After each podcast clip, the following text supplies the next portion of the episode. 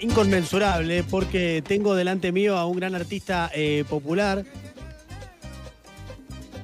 Decía que tengo una alegría inconmensurable porque tengo delante mío a un artista eh, popular. Eh, no hay persona en nuestro país que no haya bailado algún tema de él desde hace mucho tiempo que está presente en la escena y eh, nos ha dado muchos momentos de alegría. Y yo valoro mucho a la gente que nos da alegría. Y es por eso que le quiero dar la bienvenida con este fuerte aplauso a Ricky Maravilla. ¡Vamos, Ricky! Hola, hola, ¿qué tal, queridos amigos? ¡Monstruo! Muchísimas gracias, muy amables. Gracias por la bienvenida. Y yo también me siento contento cuando alguien viene a visitarnos aquí en nuestra provincia de Salta, la linda, que es tan linda que enamora. Exactamente, Ricky. ya nos enamoramos. De Salta, digo. ¿eh? Sí, por supuesto que sí. Eh, Siempre lo vamos a estar esperando y yo agradezco infinitamente esta visita porque a través de ustedes, nosotros los artistas, en mi caso, llegamos a todos los lugares, lugares impensados quizás en estos tiempos de la comunicación digital que llegamos a distintas partes del mundo en, segundos. Así que realmente me siento complacido de que me hayan convocado e invitado. Un placer para nosotros que estés acá. Eh, Ricky, vos, bueno, tenés una carrera larguísima, hace mucho que estás eh, dedicándote a esto, pero me interesa eh, viajar en el tiempo hacia un momento bisagra en tu vida. Tengo entendido que en un momento tenías dos opciones o te eh, inclinabas por la ingeniería electrónica. Así es. O eh, terminabas eh, en, la música tropical, por definirlo de alguna manera. Em, ese momento de elige tu propia aventura, ¿cómo fue en el momento que tomaste la decisión de decir, no, no, ingeniería electrónica no, voy por acá? Mira, toda mi vida fue, yo de todas las cosas importantes que recuerdo en mi vida fueron todas casualidades o causalidades, porque yo recuerdo que a los eh, siendo muy chiquito, a los cinco años de edad, yo le veía trabajar muchísimo a mi madre, que se empleó en una casa de familia aquí en el centro de Salta para poder criarnos. ¿Era, era empleada doméstica? Empleada doméstica, y lo digo con mucho orgullo. Claro aunque ella a veces me decía, hijito, no digas que fui empleada doméstica, no pero yo lo digo con mucho orgullo. por supuesto, absolutamente, todo lo contrario, nada que avergonzarse. Una persona que trabaja y que trata adelante. Que trabajaba. Mira, ¿sabes qué? Eh, perdón, Ricky, la interrupción muy breve. Justo antes estuvimos con un oyente eh, que, se llama Carmen, que eh, trabaja de empleada doméstica también. Mira, Mira, estaba con No, no, yo, yo, las quiero muchísimo. Y además también este, te cuento que hemos tenido la desgracia de perder a mi padre cuando yo tenía dos años de edad. Entonces mi mamá, ya con una hermana mayor que se llama María Estela, eh, quedó sola con nosotros dos y así fue que fue a trabajar en una casa de familia como ama de llaves y además también salía a lavar ropa en otras casas de familia. Y yo una tarde, teniendo cinco años de edad, le pregunté por qué trabajaba tanto. Y me dice, ay, hijito, dice, porque somos pobres. Y yo la miré y le dije, mamá, yo no quiero ser pobre. Y me miró asombrada y me dice, ¿y cómo hay que hacer para no ser pobre? Yo le prometo estudiar y no solamente no vamos a ser pobres, sino que le voy a regalar una casa y un auto. A los cinco años, no sé por qué me salieron esas frases, esas palabras. Te tenía mucha confianza. Me tenía mucha confianza. Tan es así de que terminé la primaria aquí en Salta y luego viajamos a Buenos Aires. La primera noche no, no conseguíamos una pensión, algo que... ¿Vos, tu mamá y tu hermana? Mi mamá y mi hermana. Y dormimos en la estación Retiro. ¿Y por qué se vinieron a Buenos Aires? ¿Cómo fue Porque la idea era de, seguir estudiando y mamá me decía, eh, vamos, vamos a Buenos Aires porque allá tenía ella familia y aquí estaba sola prácticamente. Eh, tenía familia también, pero bueno, allá estaba en mejor posición económica. Así que bueno, así nos fuimos a Buenos Aires.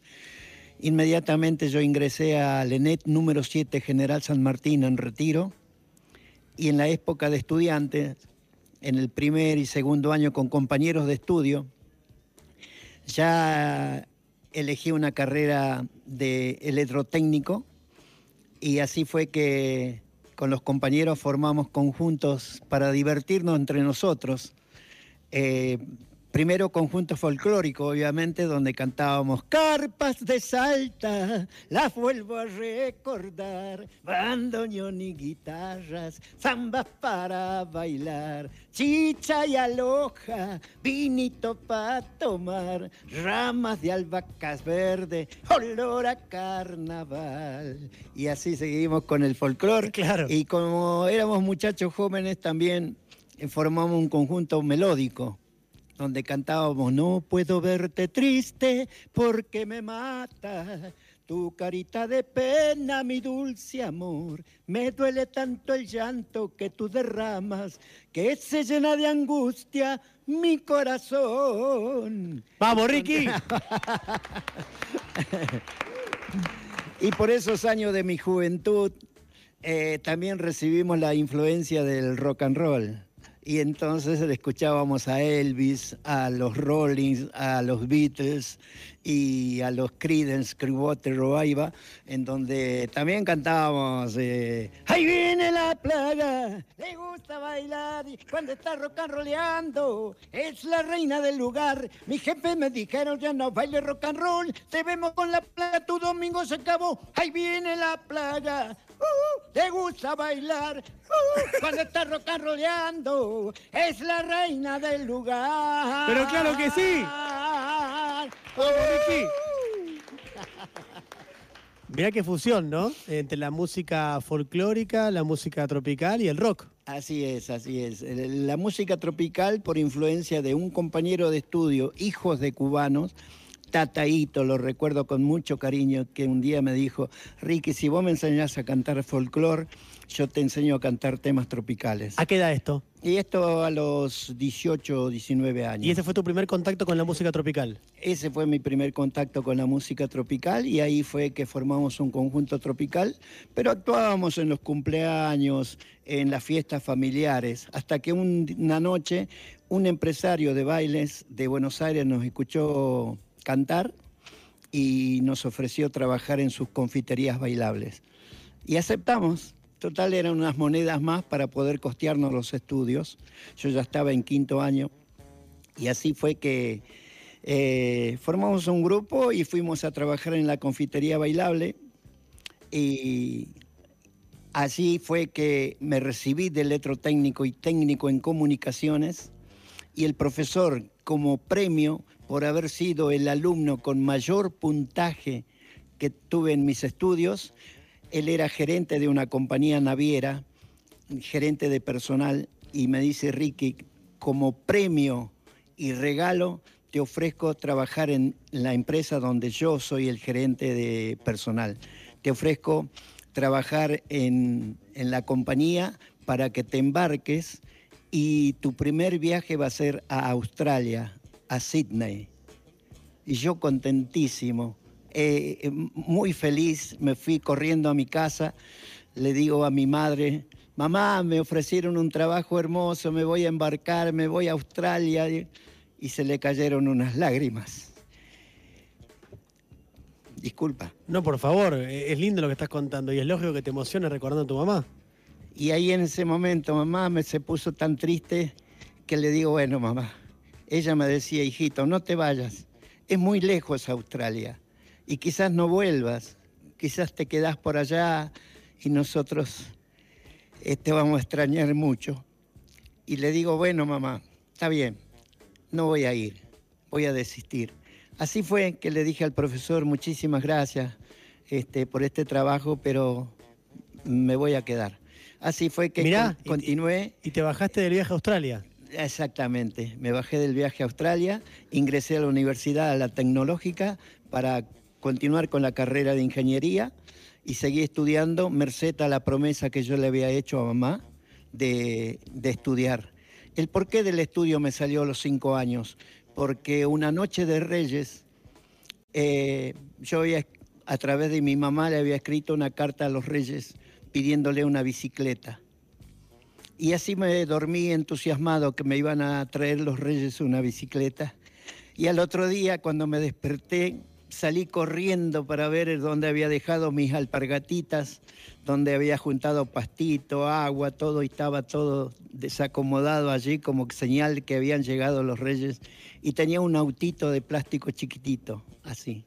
Y me puse a llorar tristemente. Y mamá me dice, hijito, no llores, ni te pongas triste, ni te enojes con Dios, ni con los reyes magos, porque algún día Dios y los Reyes Magos te van a hacer un gran, gran regalo que no lo vas a poder creer. Y me consolaba así. ¿Y el por qué? Porque yo me iba corriendo a mis vecinos, que eran todos profesionales. Uno era arquitecto, el otro ingeniero, el otro médico, el otro, bueno, todas las profesiones, los vecinos. Y los hijos de ellos tenían bicicletas, trenes eléctricos, pelotas de fútbol. Y yo le decía, mamá, pero ¿por qué a ellos le trajeron todo y a mí no? Y me dice, hijito, acordate de estas palabras. Algún día te van a hacer un gran regalo. Así fue que cuando me continué con la ingeniería electrónica, eh, una noche en la confitería bailable, eh, el maestro Héctor Varela, con sus cantores que fueron mis grandes amigos, que fue mi gran amigo Jorge Falcón, y quienes siguen siendo mis amigos, eh, Jorge, eh, eh, Jorge Falcón, Diego Solís y Fernando Soler, que ellos viven. Entonces este, estrenaban la milonga azúcar, pimienta y sal. Y la confitería estaba llena de un ambiente de tango. Y yo hacía el previo, antes de que suba el maestro Varela a hacer su show. Y de repente me llaman de una mesa, dos señores, y me dicen, Ricky, te escuchamos cantar me gusta mucho el timbre de tu voz. Te ofrezco grabar un disco. Me voy a presentar. Soy Oscar Anderle, autor de los temas de Sandro, de nuestro querido Sandro, nada más y nada menos. Y la otra persona era Hugo Piombi, presidente de compañías discográficas. ¿Esto en qué año más o menos, Ricky? Y esto fue por, la, por el comienzo del 80. Claro. Y entonces, yo por curiosidad le dije que sí, que me gustaría grabar. Así fue que mi primer disco que grabé el gallo y la pata. Un gallo se enamoró perdidamente de una pata que nadaba en la laguna y ese gallo que era muy inteligente a la pata le cantaba con la luna. El gallo aprendió a nadar y la pata cacaria. cuacua, cuacua. Espectacular, Ricky. Bueno, entre ellos el gallo y la pata, la jirafa y el monito, los monos y las monas, este, una cantidad, cuidado con la bombachita, que vinieron después esos temas. Y Ahora, Ricky, para pasaron. Y, el, gran regalo, ese que tu mamá te decía de chico, ahí va a llegar? Ahí viene. Resulta de que el señor Oscar, Oscar Anderle pasaron como tres meses, cuatro meses, y yo no tenía noticia de él. Algún día se me presenta en mi casa y me dice, Ricky, tenés un exitazo del disco en Córdoba. Tenés que ir a hacer el lanzamiento del disco en Córdoba. Y yo le digo, señor Oscar Anderle, yo no voy a poder viajar a Córdoba porque estoy trabajando en una empresa de máquinas electrónicas que recién había llegado al país de máquinas fotocopiadoras y me recibieron como técnico de la empresa y a los tres meses me eligieron como jefe del departamento técnico de esa empresa de máquinas fotocopiadoras. Y le digo además, estoy estudiando en la facultad, que no, mi carrera tiene que ser ingeniería. Y la música yo lo hacía para hobby, nada más, para divertirme. Y me dice, mira, te voy a dar una idea, porque no conozco ningún artista que tenga un éxito en, en, el disco y que no lo quiera aprovechar. Pedí seis meses en tu empresa para que te esperen sin goce de sueldo. Tomate seis meses sabáticos en la universidad y probá con la música, seis meses nada más. Si no te va bien con la música en esos seis meses, continúas con tu carrera, con tu empresa, de donde trabajas, y aquí no pasó nada. Este esto te dijo el histórico letrista de Sandro. Exactamente. Yo lo pensé una noche, dos noches, no podía dormir pensando qué hago, si me dedico no me dedico a la música y qué va a pasar. Y a mi mamá le decía, mamá, voy a ser artista Y mi mamá me decía, ay, hijito, pero ¿y de qué vas a vivir después? Me decía. Como que los artistas, viste, que tienen esos altibajos, ¿no? Económicos. Sí. Y entonces le digo, no, voy a probar seis meses nada más. Bueno, así fue que volamos la primera vez en avión, todo el grupo, a Córdoba, y fue una sensación. Todos pensaban que yo era cordobés. Y así fue que, cada vez que me preguntaban si era cordobés, le digo, no, soy salteño, pero para quedar Pero bien me cae él, bien Córdoba. Me cae muy bien Córdoba, le digo, porque ahí fue el éxito. Ricky, para, ¿y cómo fue ese viaje? ¿En avión? Eh, En avión, y en que de repente... eh, Se abrieron la escalinata y cuando salí vi cámaras fotográficas, flash, flash, flash, las cámaras de televisión y yo no lo podía creer. Digo, ¿qué, qué pasa? ¿Por qué tantas fotos y, y- y la prensa y la radio? Y me, me- ya era un gran artista. Y, y te cuento el porqué de Ricky Maravilla, porque yo Sí, bauticé al grupo Maravilla Tropical. Y mi nombre sale de que cuando mamá estaba embarazada de mí, eh, le- hablaba con mi mamá y le decía, ¿qué nombre querés que le pongamos? Ah, ya sabían que iba a ser un varón. Y entonces mamá decía, me gusta mucho Luis Miguel. Luis, antes de que Luis Miguel existiera, ¿no? antes de que Obviamente. existiera, porque Luis era por un abuelo y Miguel por don Martín Miguel de Güemes, O sea que nuestro, prócer. Hubiéramos tenido nosotros primero a Luis Miguel. Luis Miguel. Mirá. Claro. Sí, te- así fue. Y bueno, Eso tenía eh, que haber llamado Ricky Maravilla. Claro.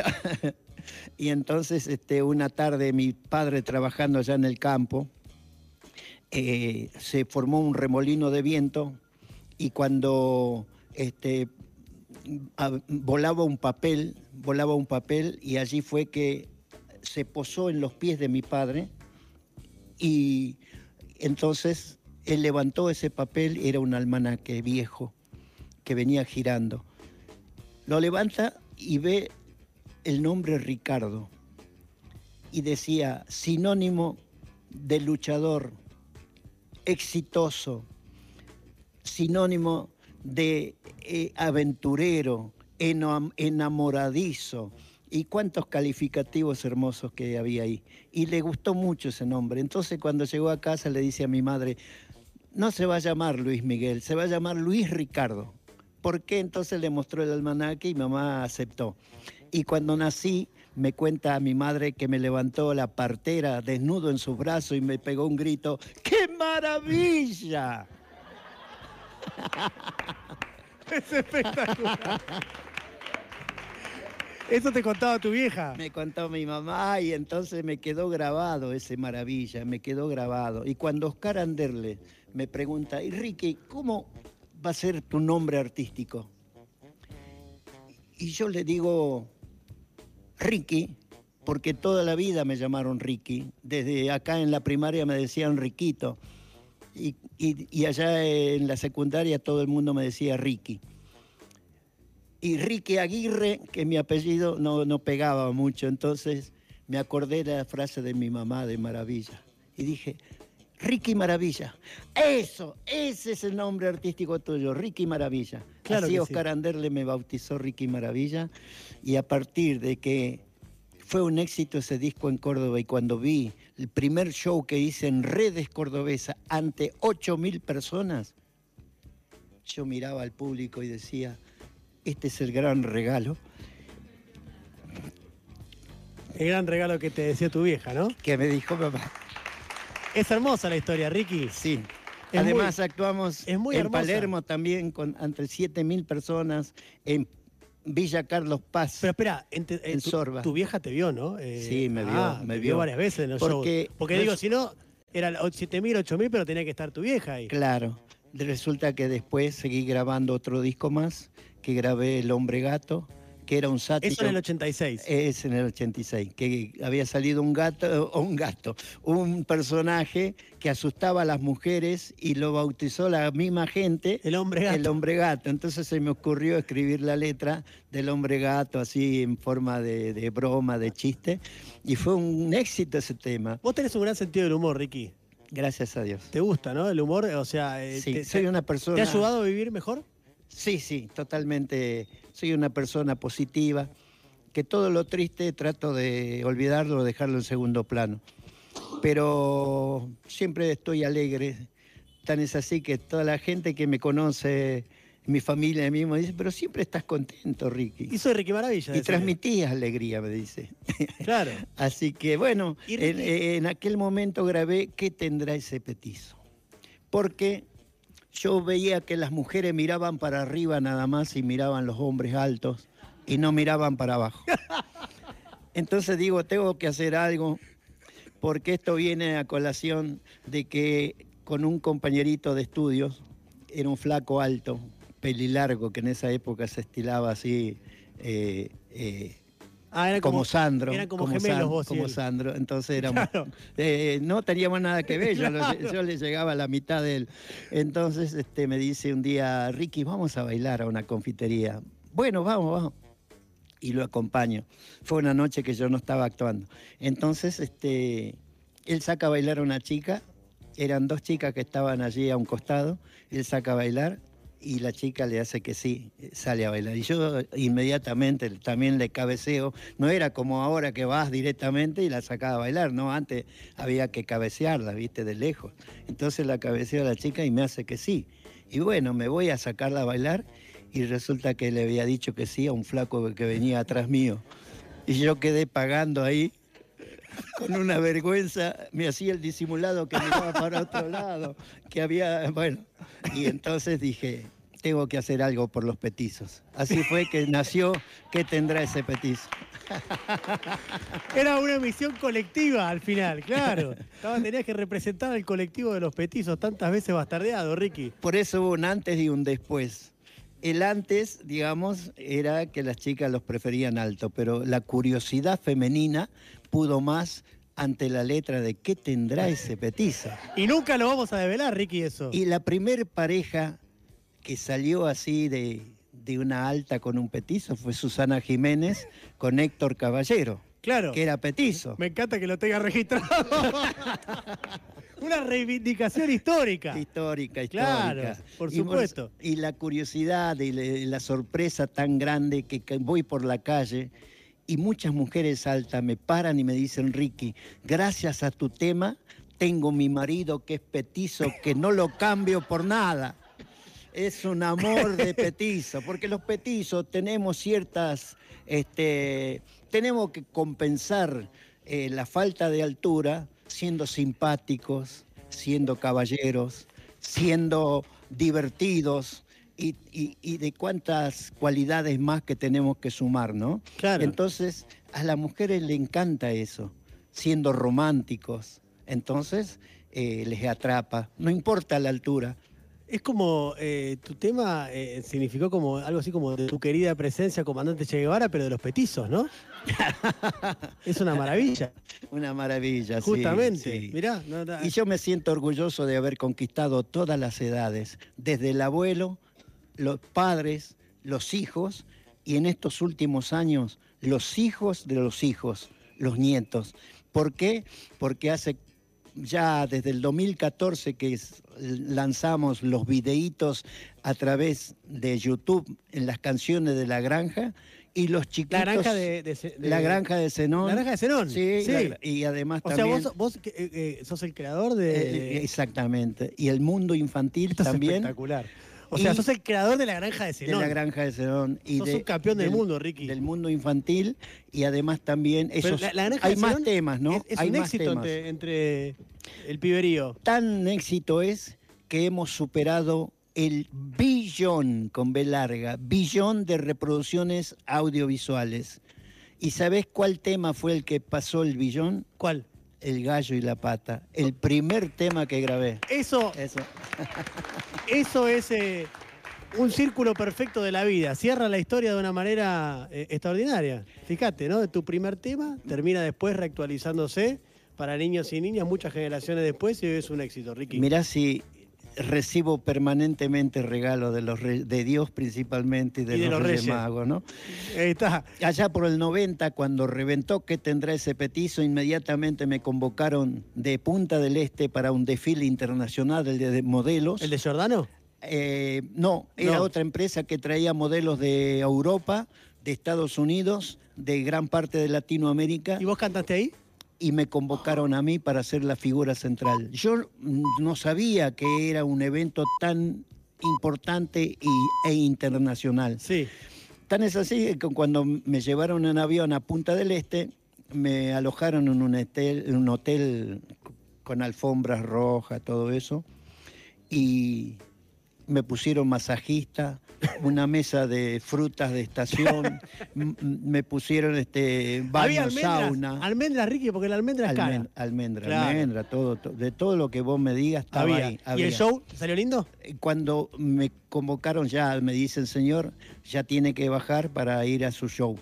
Bueno, bajo y que me enfrento una limusina. Yo una limusina la primera vez que digo, qué coche largo este. Para mí solo, es para mí solo. Sí, para usted solo, dice. Bueno, ya los músicos habían ido anteriormente a armar todo su equipo. Y yo subo a la limusina y de repente cuando estamos llegando al lugar de mi show, yo veo autos importados de un lado, del otro lado, de un lado, y le pregunto al chofer, le digo, señor, ¿por qué tantos autos? Ah, no, porque vienen a ver una, una estrella este, muy, muy, muy exitosa.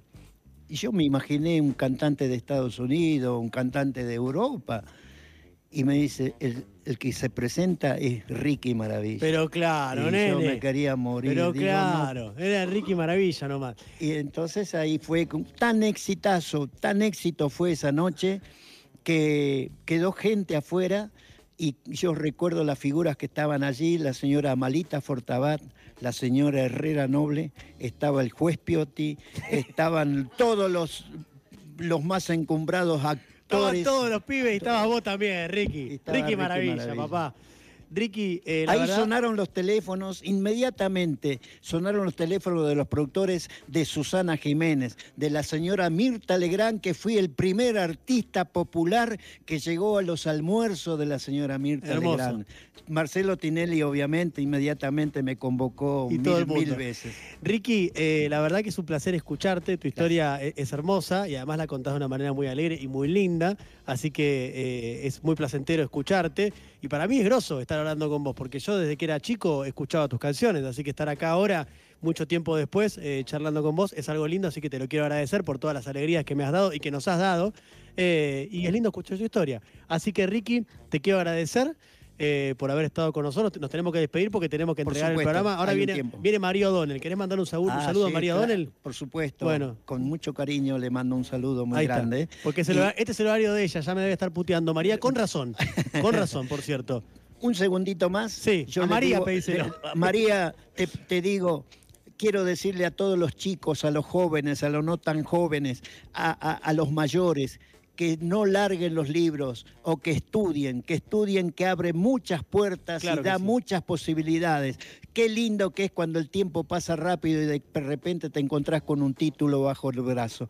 Entonces ahí tenés la posibilidad. Si te dedicas a lo artístico, seguí estudiando paralelamente una profesión, porque uno nunca sabe dónde está el éxito. Dios y los Reyes Magos siempre hacen regalos. El gran Chao. regalo, Ricky, vamos. Gracias, Ricky Maravilla, por haber pasado por eh, mejor país del mundo. Un capo total, eh, Ricky. Acá hay un montón de gente, un montón de gente que ha venido a ver el programa, pero a verlo también a Ricky, que es un hermoso total.